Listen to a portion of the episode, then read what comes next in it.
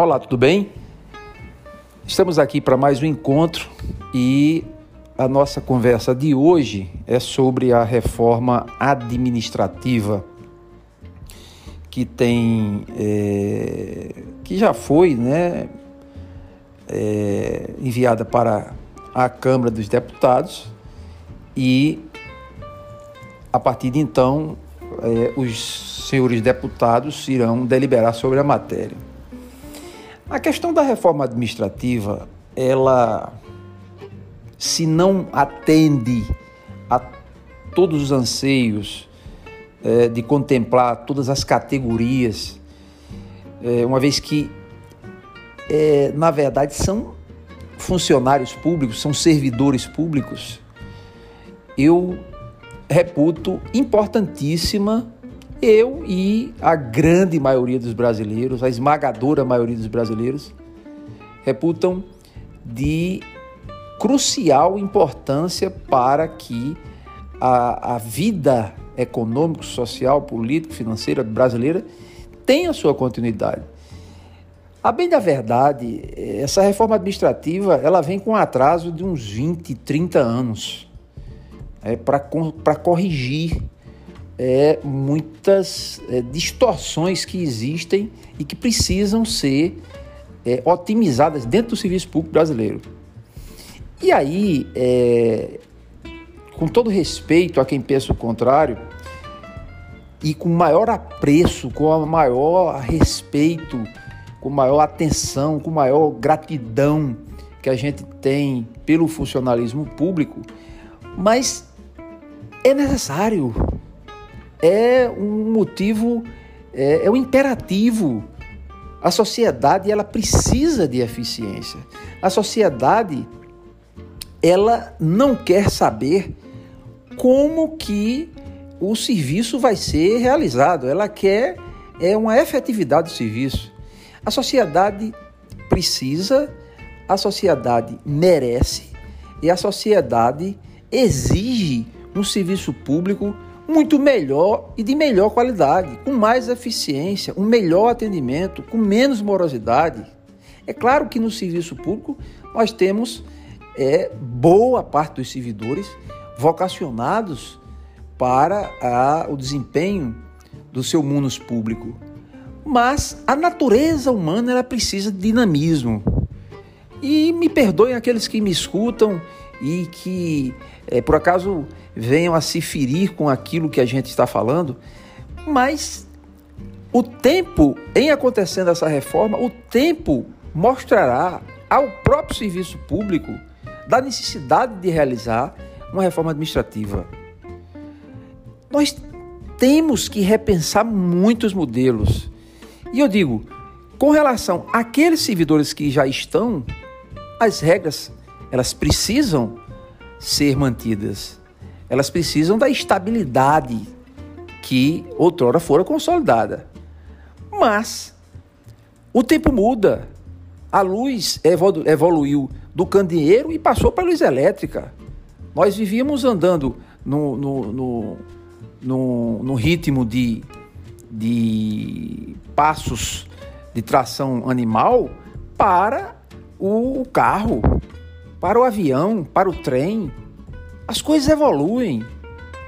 Várias situações precisam ser revistas. A própria estabilidade no serviço público, eu entendo que só para as carreiras de Estado, ou seja, para magistrados, para eh, fiscais de renda, os chamados auditores fiscais, para eh, eh, promotores, né? e uma ou outra carreira que precisa dessa segurança para aplicar a lei, para distribuir justiça, para ter a independência. Não porque esses servidores sejam melhores do que os outros, não, é para que tenha-se independência no agir. Mas a estabilidade no serviço público ela precisa ser revista. Ah, Ricardo, você é a favor do concurso público? Sou. Sou a favor do concurso público para privilegiar a meritocracia. Mas acho que a estabilidade precisa ser revista. Porque não sou eu quem diz isso. São os especialistas em recursos humanos dizem, a grande maioria dos especialistas dizem que quando o, o ser humano está numa situação de, é, de, de, de, total é, estabilidade, ele tende a diminuir as suas aspirações, a desafiar os seus próprios limites. Isso é do ser humano, não é de um, de um servidor público A, B ou C. Né? Isso acontece comigo, acontece com todo mundo. A vida é um eterno desafio. A única coisa estável que a gente tem na vida é que um dia a gente sabe que ela, ela, é, ela é finita, ela irá acabar. Então, a grande maioria das pessoas não tem estabilidade. Ah, porque a gente fica inseguro por conta é, de não saber o dia de amanhã? Bem, mas isso é um mundo real.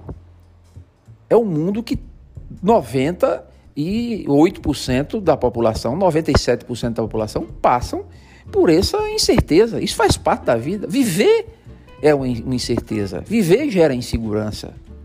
É? Então, por que, que você defende que a estabilidade seja é, quebrada no, no, na grande maioria do serviço público? É para que não gere a acomodação, não, não gere o, o, o estado de estagnação. As pessoas precisam ser avaliadas para saber sim se merecem ou não continuar, porque quem paga essa conta não são as pessoas próprias, os servidores, mas sim a sociedade. São indivíduos que ganham um salário mínimo e muitas vezes pagam salários é, 10, 15, 20 vezes maiores do, daqueles que eles ganham. Né? Então, é, esse espírito de, de corpo, esse individualismo, esse pensar umbilicalmente, ele precisa ser revisto. Isso para ontem, como eu acabei de dizer. Por quê? Porque a sociedade quer, precisa, merece e exige. O serviço público, a, o concurso público é uma das formas de se acessar o serviço público. Porque muitas vezes as pessoas dizem: não, eu, eu preciso, eu mereço porque eu passei no concurso público. Sim, você passou no concurso público, ótimo. Mas a continuidade no serviço público dependerá justamente da sua atuação. Porque, na realidade, quem paga toda essa conta é o contribuinte. Fica a reflexão com, a máximo, com o máximo respeito. Eu tenho várias pessoas que são do serviço público, inclusive familiares, amigos, é, pessoas fraternas, mas não se pode pensar só nas suas, nas suas é, realidades. Nós precisamos pensar macro. Isso desenvolve, isso aumenta a concorrência, aumenta a eficiência e quem for bom realmente eles continuará é, num sistema de avaliação sem espírito de corpo, mas com total respeito à sociedade.